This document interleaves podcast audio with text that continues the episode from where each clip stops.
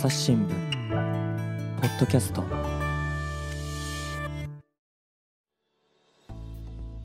朝日新聞の木田光です、えー本日のゲストは根室支局長の山本智之さんです。よろしくお願いします。あ、よろしくお願いします。はい。えっ、と本日リモートで回線つないでますけれども根室支局ってどういうところにあるんですか？はい。あの、えー北海道のですね、一番東の端の方にありまして、あのーまあ、根室の半島があるんですけども、そこに町があるんですね。それで、北の方はですね、オホーツク海に面しています。で、うん半島の南側はですね、太平洋ということで、まあ、異なる二つの海があるので、まあ、魚介類も豊富ということですね。であの今日のテーマは何になりますでしょうか？はい。あの、私たち日本人が長年親しんできた食用魚のシシャモですけども、その漁獲量が最近激減してるという話です。うんうんいや、シシャモといえばですね、私はあの、鹿児島の出身で、まあ、北海道から遠く離れてるんですけど、給食で多分小学校の頃にシシャモって食べたなと。まあでも当時、時はちょっと大人な味覚だったので、あまりこう、ちょっとね、苦味というか、今となってはもうお酒にぴったりだなってわかるんですけど、ちょっと子供にはこう、大人な味覚だなと、そんな思い出のある、ねお魚でした。ええ、まあ、あの、ビールや日本酒によく合いますんで、はいまあ、居酒屋のメニューなんかでもね、あの、小餅ししゃもとか、まあよく見かけますよね。そうです、ね。あとですね、そのスーパーの店頭を見てもですね、はいまあ、パック入りのししゃも、これ結構たくさん並んでるんですよね。うん。ですから、その、まあ、シシャモが激減してるんだ、なんて言われてもですね、多くの人はですね、あんまりピンとこないんじゃないかと思うんですよ。そうですね。いや、今日もですね、実は近くのスーパーで、えーカラフトシシャモはい12匹入り298円ってめちゃくちゃ安いなと思ったんですけど、はいはいはい。はい、そそれそれ、それなんですよ。た。ええ。その、つまり、今、カラフトシシャモっておっしゃいましたけど、はいその、今、国内で流通しているもののほとんどは、その、実は日本で昔から食べられてきたうん伝統の的なそのシシャモとは、まあ、別の種類のカラフトシシャモっていうし種類でして、で、これ英語の名前がありまして、こはいれカッペリンっていうんですね。うんいや、あの、シシャモっていう同じ名前がついてるので、お同じ種類なのかと思うんですけど、これはまたちょっと別のお魚なんですね。はい、そうですね。あの、実は、その、シシャモっていうのと、あと、カラフトシシャモっていうのは、まあ、外見はよく似ているんですけれども、はいまあ、分類学上はですね、別グループの魚なんですね。うんうんそれで、ちょっとこれあの、生物の分類の話になっちゃうんですけども、それぞれの種の上に、属っていうグループがあるんですね。う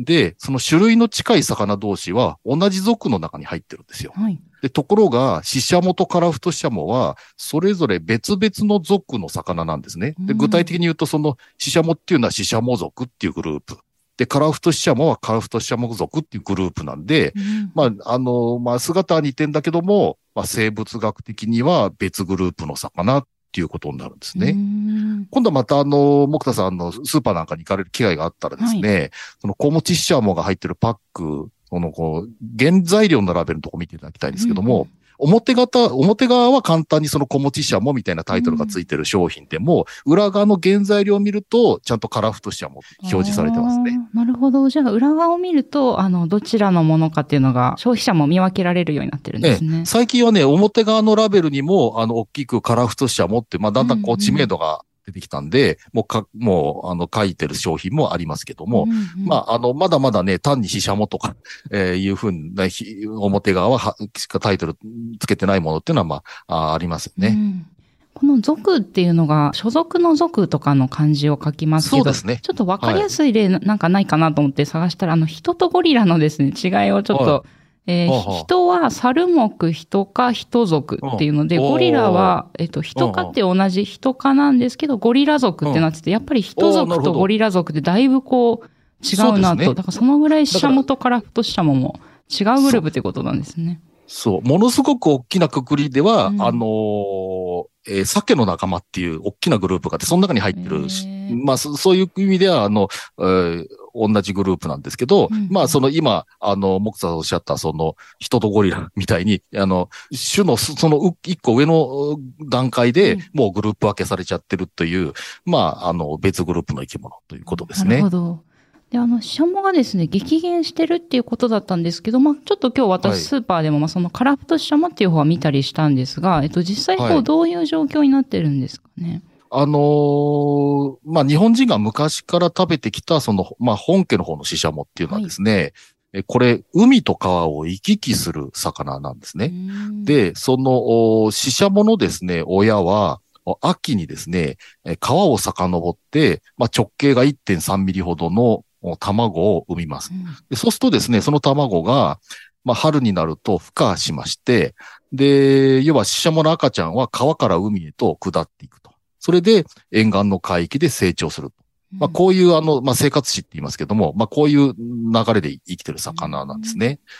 で、あとですね、その、実はその昔から日本で食べられてきた伝統的なシシャモっていうのはですね、あの、世界の中でも日本だけに住んでいる日本固有種の魚なんです。へえ。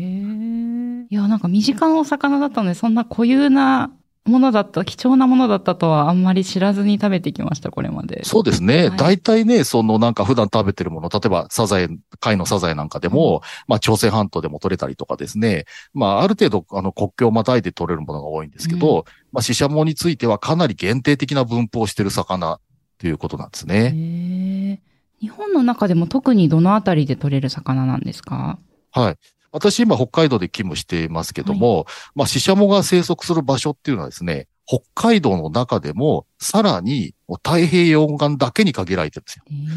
まあ、北海道っていうのはその北の方はですね、網走とかあっちの方はこうオホーツク海に面してるとか、その、おーあと日本海に面してる、あの、石狩の方とかですね。まあ、まあ、いろんな海に囲まれてるんですけど、はいその北海道の中でも太平洋岸だけっていうことで、ね、そういう意味でも、こう、かなり狭い範囲に、こう、いる魚ということが言えると思いますう。ん。根室のあたりにもいる魚なんですか？えっ、とですね、根室はそのちょっと半島突き出てて、あの、まあ、海の状況が違うので、、あの、シシャモ漁っていうのはないんですけども、あの、釧路のあたりまではですね、うんあの、取れるので、まあ、あの、このあたりも、あの、いる魚ではあります。うん太平洋沿岸のですね、あの、北海道の方ではですね、新鮮なシシャモを、あの、刺身で食べることができるんですへね。全国的にはこれ干物で、うんという形で流通してますけども、まあ、鮮度さえ良ければですね、まあ、あの、この時期に、あの、お刺身を楽しみにしてるっていう人もいます。うん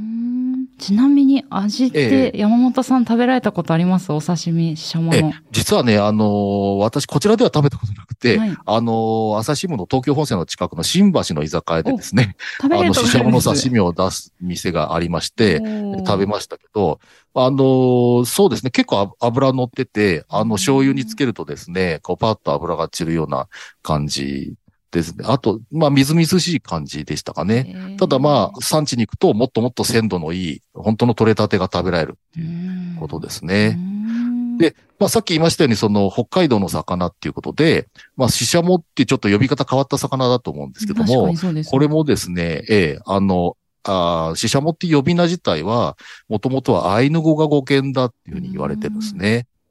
で、漢字ではこれあの、柳の葉の魚って書いてシシャモっていうふうに当ててますけど、はい実はですね、そのアイヌ語でその柳の葉の魚っていう意味がシシャモのその、まあ、あの、音はですね、そのシュシュハムとかちょっと違うんですけども、まあ、そのアイヌ語の語源ということですね。へえ。で、あの、これ記事の方ではですね、夕刊の、東京本社だと夕刊の一一面のとところに載ってたんですけども、グラフがついてまして、この本家はいの日本固有のシシャモっていうのの漁獲量が、あの、はいどんどんですね、右肩下がりでこう減ってるっていうのがわかるグラフ載ってましたね。ええそうですね。昔はですね、あの、まあ、死者もたくさん取れていて、はいで、えーそれがですね、まあ、だんだんだんだん減減ってしまっていると。。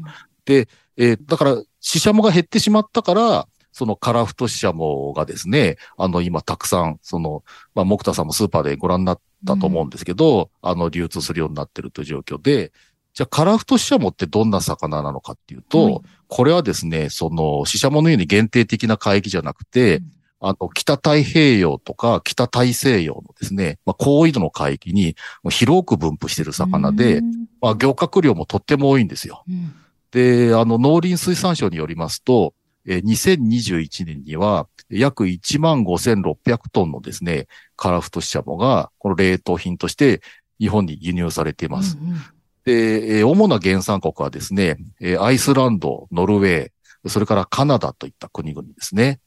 で、まあ、かつてその死者もの代用品としてですね、あくまで代用っていうことで輸入が始まった、そういう経緯がある魚なんですけども、まあ、現在はカラフトシシャモがですね、えー、完全に市場を席巻してるっていうような状況ですね。うん。いや、このシシャモのちょっと量もお聞きしたいんですけれども、2001年が、まあ、2354トン余りあったんですけれども、もう、はい、えー、最近の2021年では、1割以下に減ってると、172トンと、あの、とっても不良になってしまったという状況なんですよね。ええもうまさにおっしゃるように10分の1以下っていう低いレベルになってしまいまして、で、あの、最近のニュースではですね、その、北海道の向川町っていうところが、はい、あの、死者もの産地として、まあ、全国的に有名な場所なんですけども、うん、で、例年が、まあ、ちょうど今ですね、その10月から11月にかけてっていう死者も漁が行われる時期なんですけども、うん、まあ最近はその極端な不良が続いていてですね、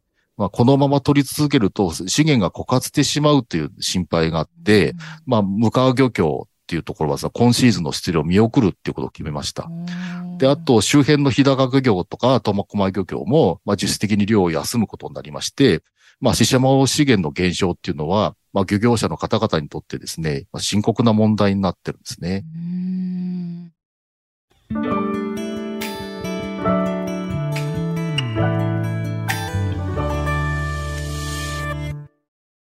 朝ポキお便り来た !2 週間に1回届くメルマガ、朝ポキお便りだ !MC のコラム、おすすめ配信回、リスナーとの Q&A、何でもランキング、画面をスクロールすると聞き慣れた声が脳内で再生される。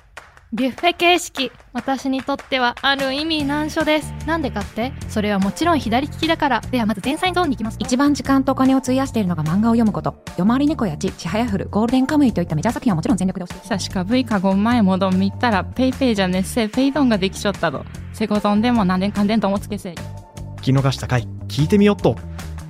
朝ポケお便りはエピソードの概要が書かれた欄を開いて末尾にあるリンクから登録すると届くよ。本家のシシャモとその輸入品ですけれども、比べるとどのぐらいのこう出回りの割合なんですか、はい、そうですね。あの、まあ、さっき言いましたように、まあ、同じ2021年っていうことで、はい、うんと、比較すると、片やその本家の方が172トンってことですね。はい、はい。で、それに対してですね、えカラフ、えっ、ー、と、カラフトシシャモの方ですけども、えっと、農林水産省によりますと、2021年には約15,600トンが輸入されてるってことなので、まあもう何十倍も違うっていう、そういうことですよね。いやで、その北海道産のシシャモなんですけれども、今もあの、はい、少ないとはいえ取れてるとは思うんですけれども、そうなるとこう、はい、お高くなっちゃうんじゃないかなと思うんですが。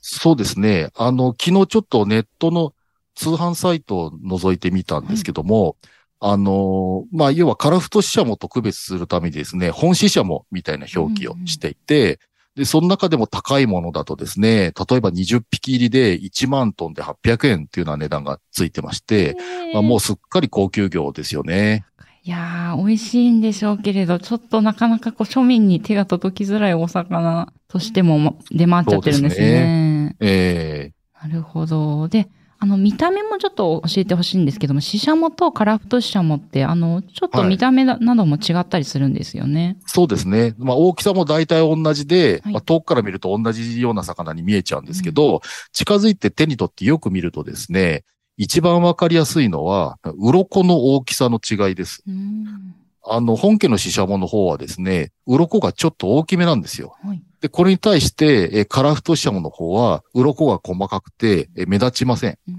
えー、ですので、その体の表面がですね、アルミ箔みたいにこう、テカテカツルツルした感じのものをですね、これ多分、えカラフトシシャモだと思っていいと思います。で、あと、よく見ると、両者はこの体型もちょっと違っていてですね、はい、あの、カラフトシシャモの方がスリムで、えー、細長いシルエットです。うんうん、で、まあ、それはあの外見の話なんですけど、あの、先ほどあの、シシャモはその海とかを行き来する魚だっていう話をさせていただいたと思うんですけども、はい、えー、そのシシャモはまあ、川を遡って産卵するわけですが、カラフトシシャモの方はですね、川では産卵せずに、え海で暮らします。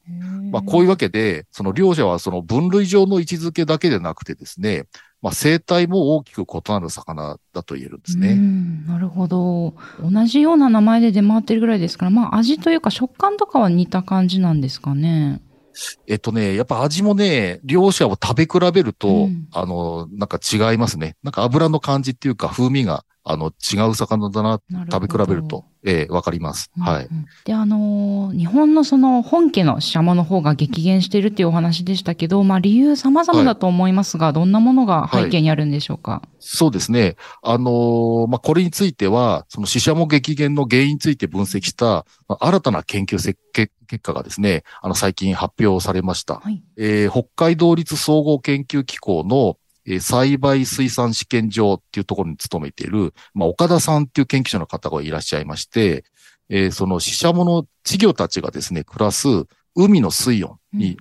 注目したんですね。私はあの研究所岡田さんをお尋ねして取材させていただいたんですけども、えーその、まあ、考えたことがですね、その近年の海水温上昇が死者もに何らかの悪影響を与えてるんじゃないかというふうに、まあ仮説を立ててう、んそれでその様々な水温条件の水槽で、実際にですね、その、死者もの稚魚を飼育してみたんです。うん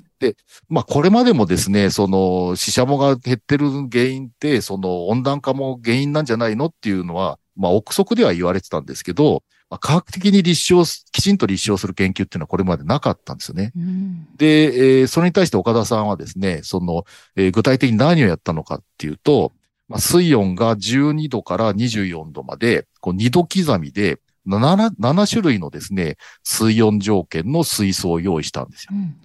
で、そこで、あの、その体長が3センチから4センチのシシャモの稚魚をですね、まあ、実際に飼育してみて、で、生き残る割合がどう変わるのかっていうのをですね、条件によってですね、それを調べるということなんですね。で、これ、口で言うとですね、簡単なんですが、はい生き物が相手ですから、まあ、とっても手間のかかる、まあ、地味なう、ん地道な研究だなというふうに思います。確かに7種類の水槽を少なくとも用意して、稚魚もはい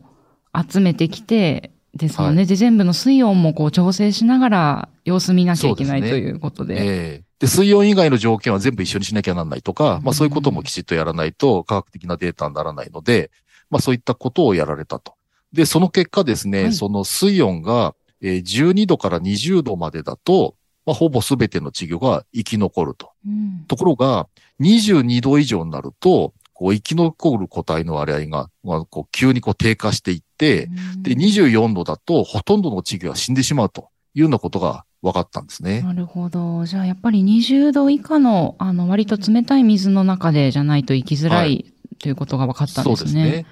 やっぱりあの北の冷たい海、えーに、あの、適応して進化をしてきた魚だということが言えると思います。うんで、その、まあ、稚魚のそういった生き死にだけでなくてですね、えーうまく成長するためにも、まあ、ちょうど良い水温、ある程度低い水温が重要だということが分かりました。うんで、これはですね、その、具体的には、その、死者もの稚魚がですね、水温が16度の条件で最もよく成長するっていうようなことが、まあ、今回の実験で確認されたんですね。うんその一方で、水温が20度以上になると、まあ、たとえこう死ななくてもですね、もう成長率ですね、その育ち方が、その成長率がその著しくこう低下してしまうと。育ちが悪くなっちゃうと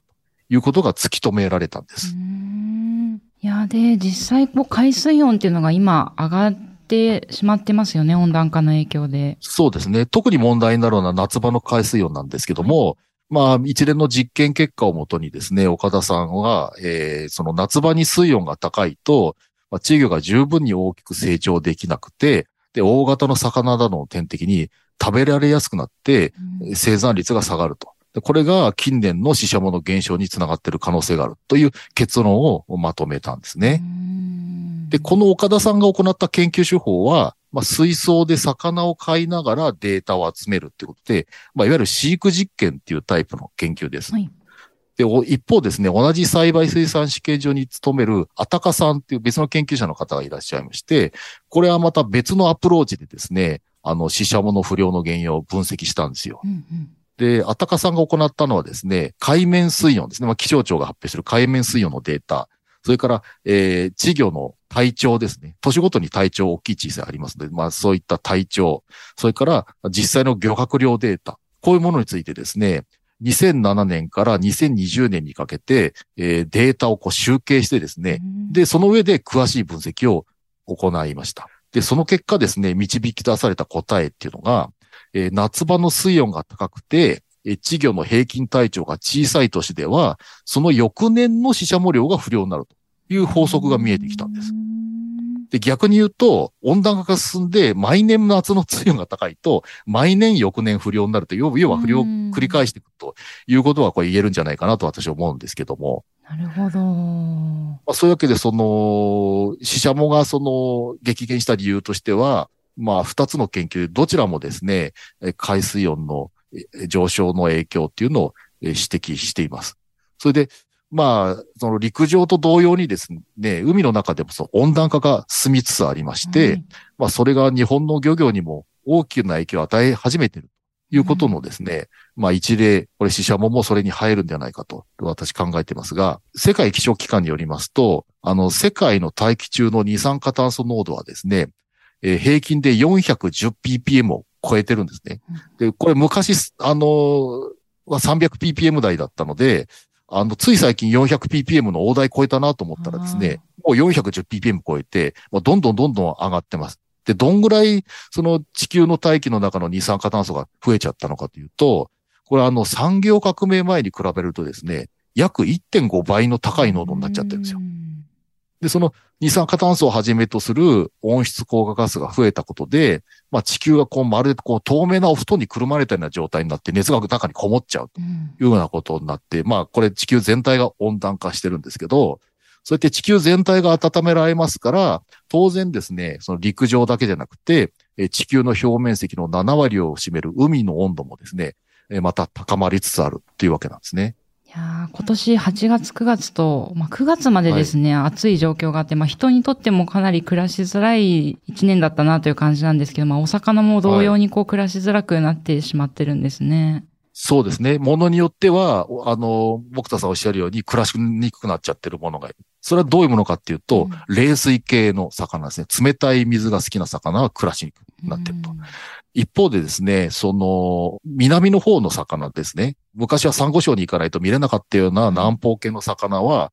今度はあの、温度が上がるので、本州の方とかうん上がってきても暮らせちゃうので、まあ、あの、今そういう南方系の魚が本州で、えー目撃が増えてたりっていうようなこともあります。うんで、まあ、その海の温暖化っていうのが、いろんな現象、生態系に影響を与えてるわけなんですけども、あの、どのぐらいこう進んできてるのかっていうことですが、あの、気象庁によりますと、その世界の海面水温はですね、平均して100年あたり0.6度のペースで上昇を続けているんですね。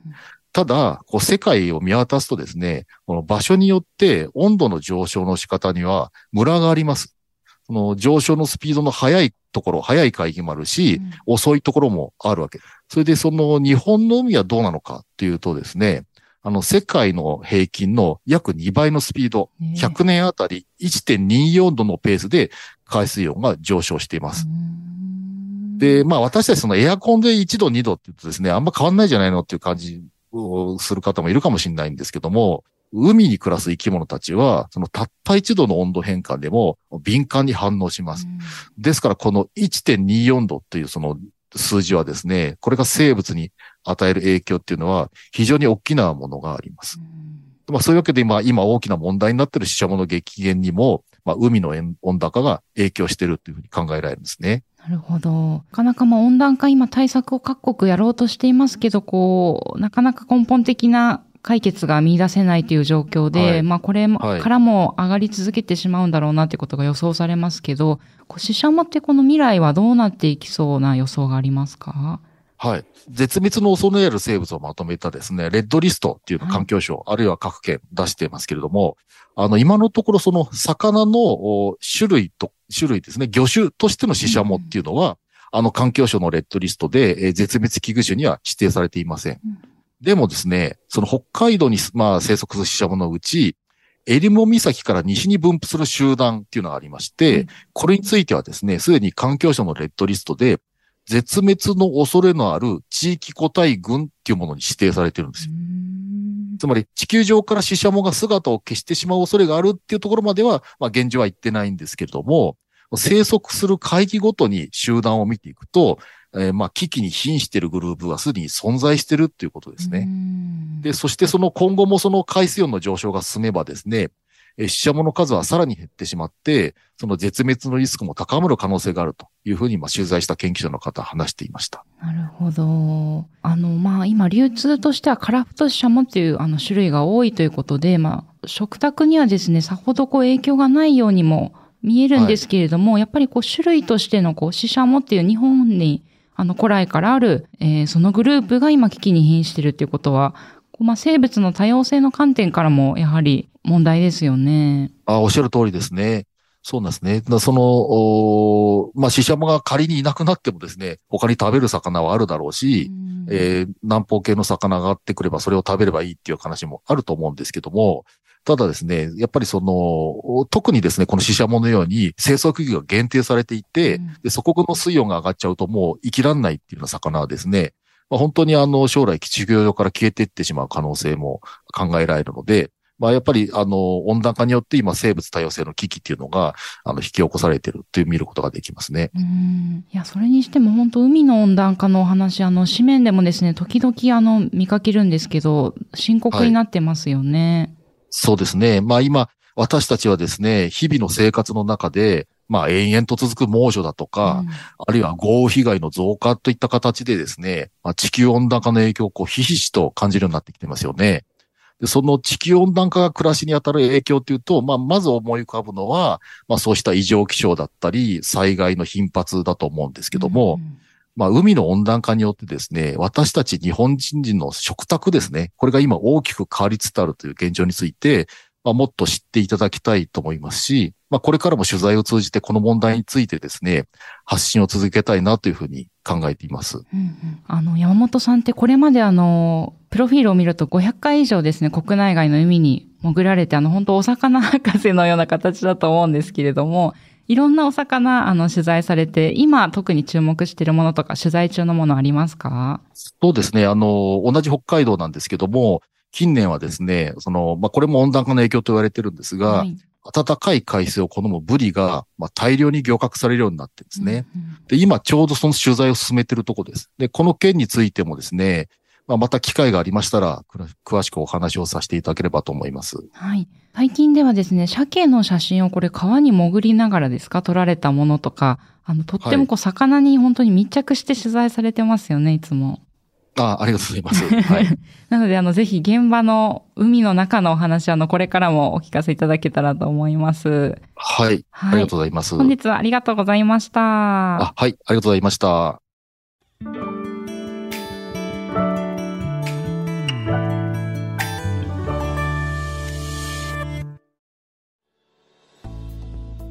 はい、えー本日は山本智之さんとししゃものお話をお届けしてきました。で、今日、えーご紹介した記事は、えー朝日新聞デジタルの方でも読めるんですよね。はい。はい。あの、いくつかですね、あの、リンクの方を説明のところに貼っておきますので、ぜひそこから、えーご覧いただけたらと思います。えまた、えっと、山本さん本も、えー執筆されてましたよね。ご紹介お願いします。あ、はい。あの、講談社のブルーバックスというシリーズですね、新書なんですけども、あの、温暖化で日本の海に何が起こるのかっていうタイトルの本を、あの、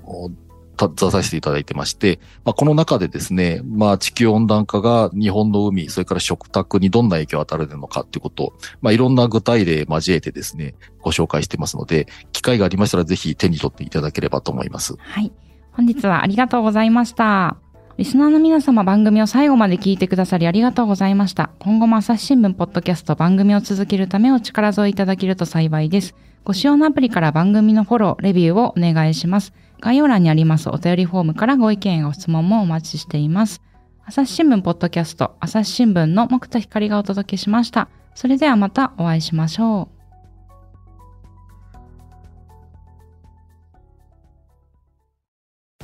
皆さん、こんにちは。朝日新聞ポッドキャストには他にもおすすめの番組があります。新聞一面じゃなくても大事なこと、SDGs を話そう。月曜から金曜日まで多彩なテーマをお届けします。どこかの誰かの人生の匂いがする番組とリスナーさんから好評です。SDGs を話そうで検索してみてください。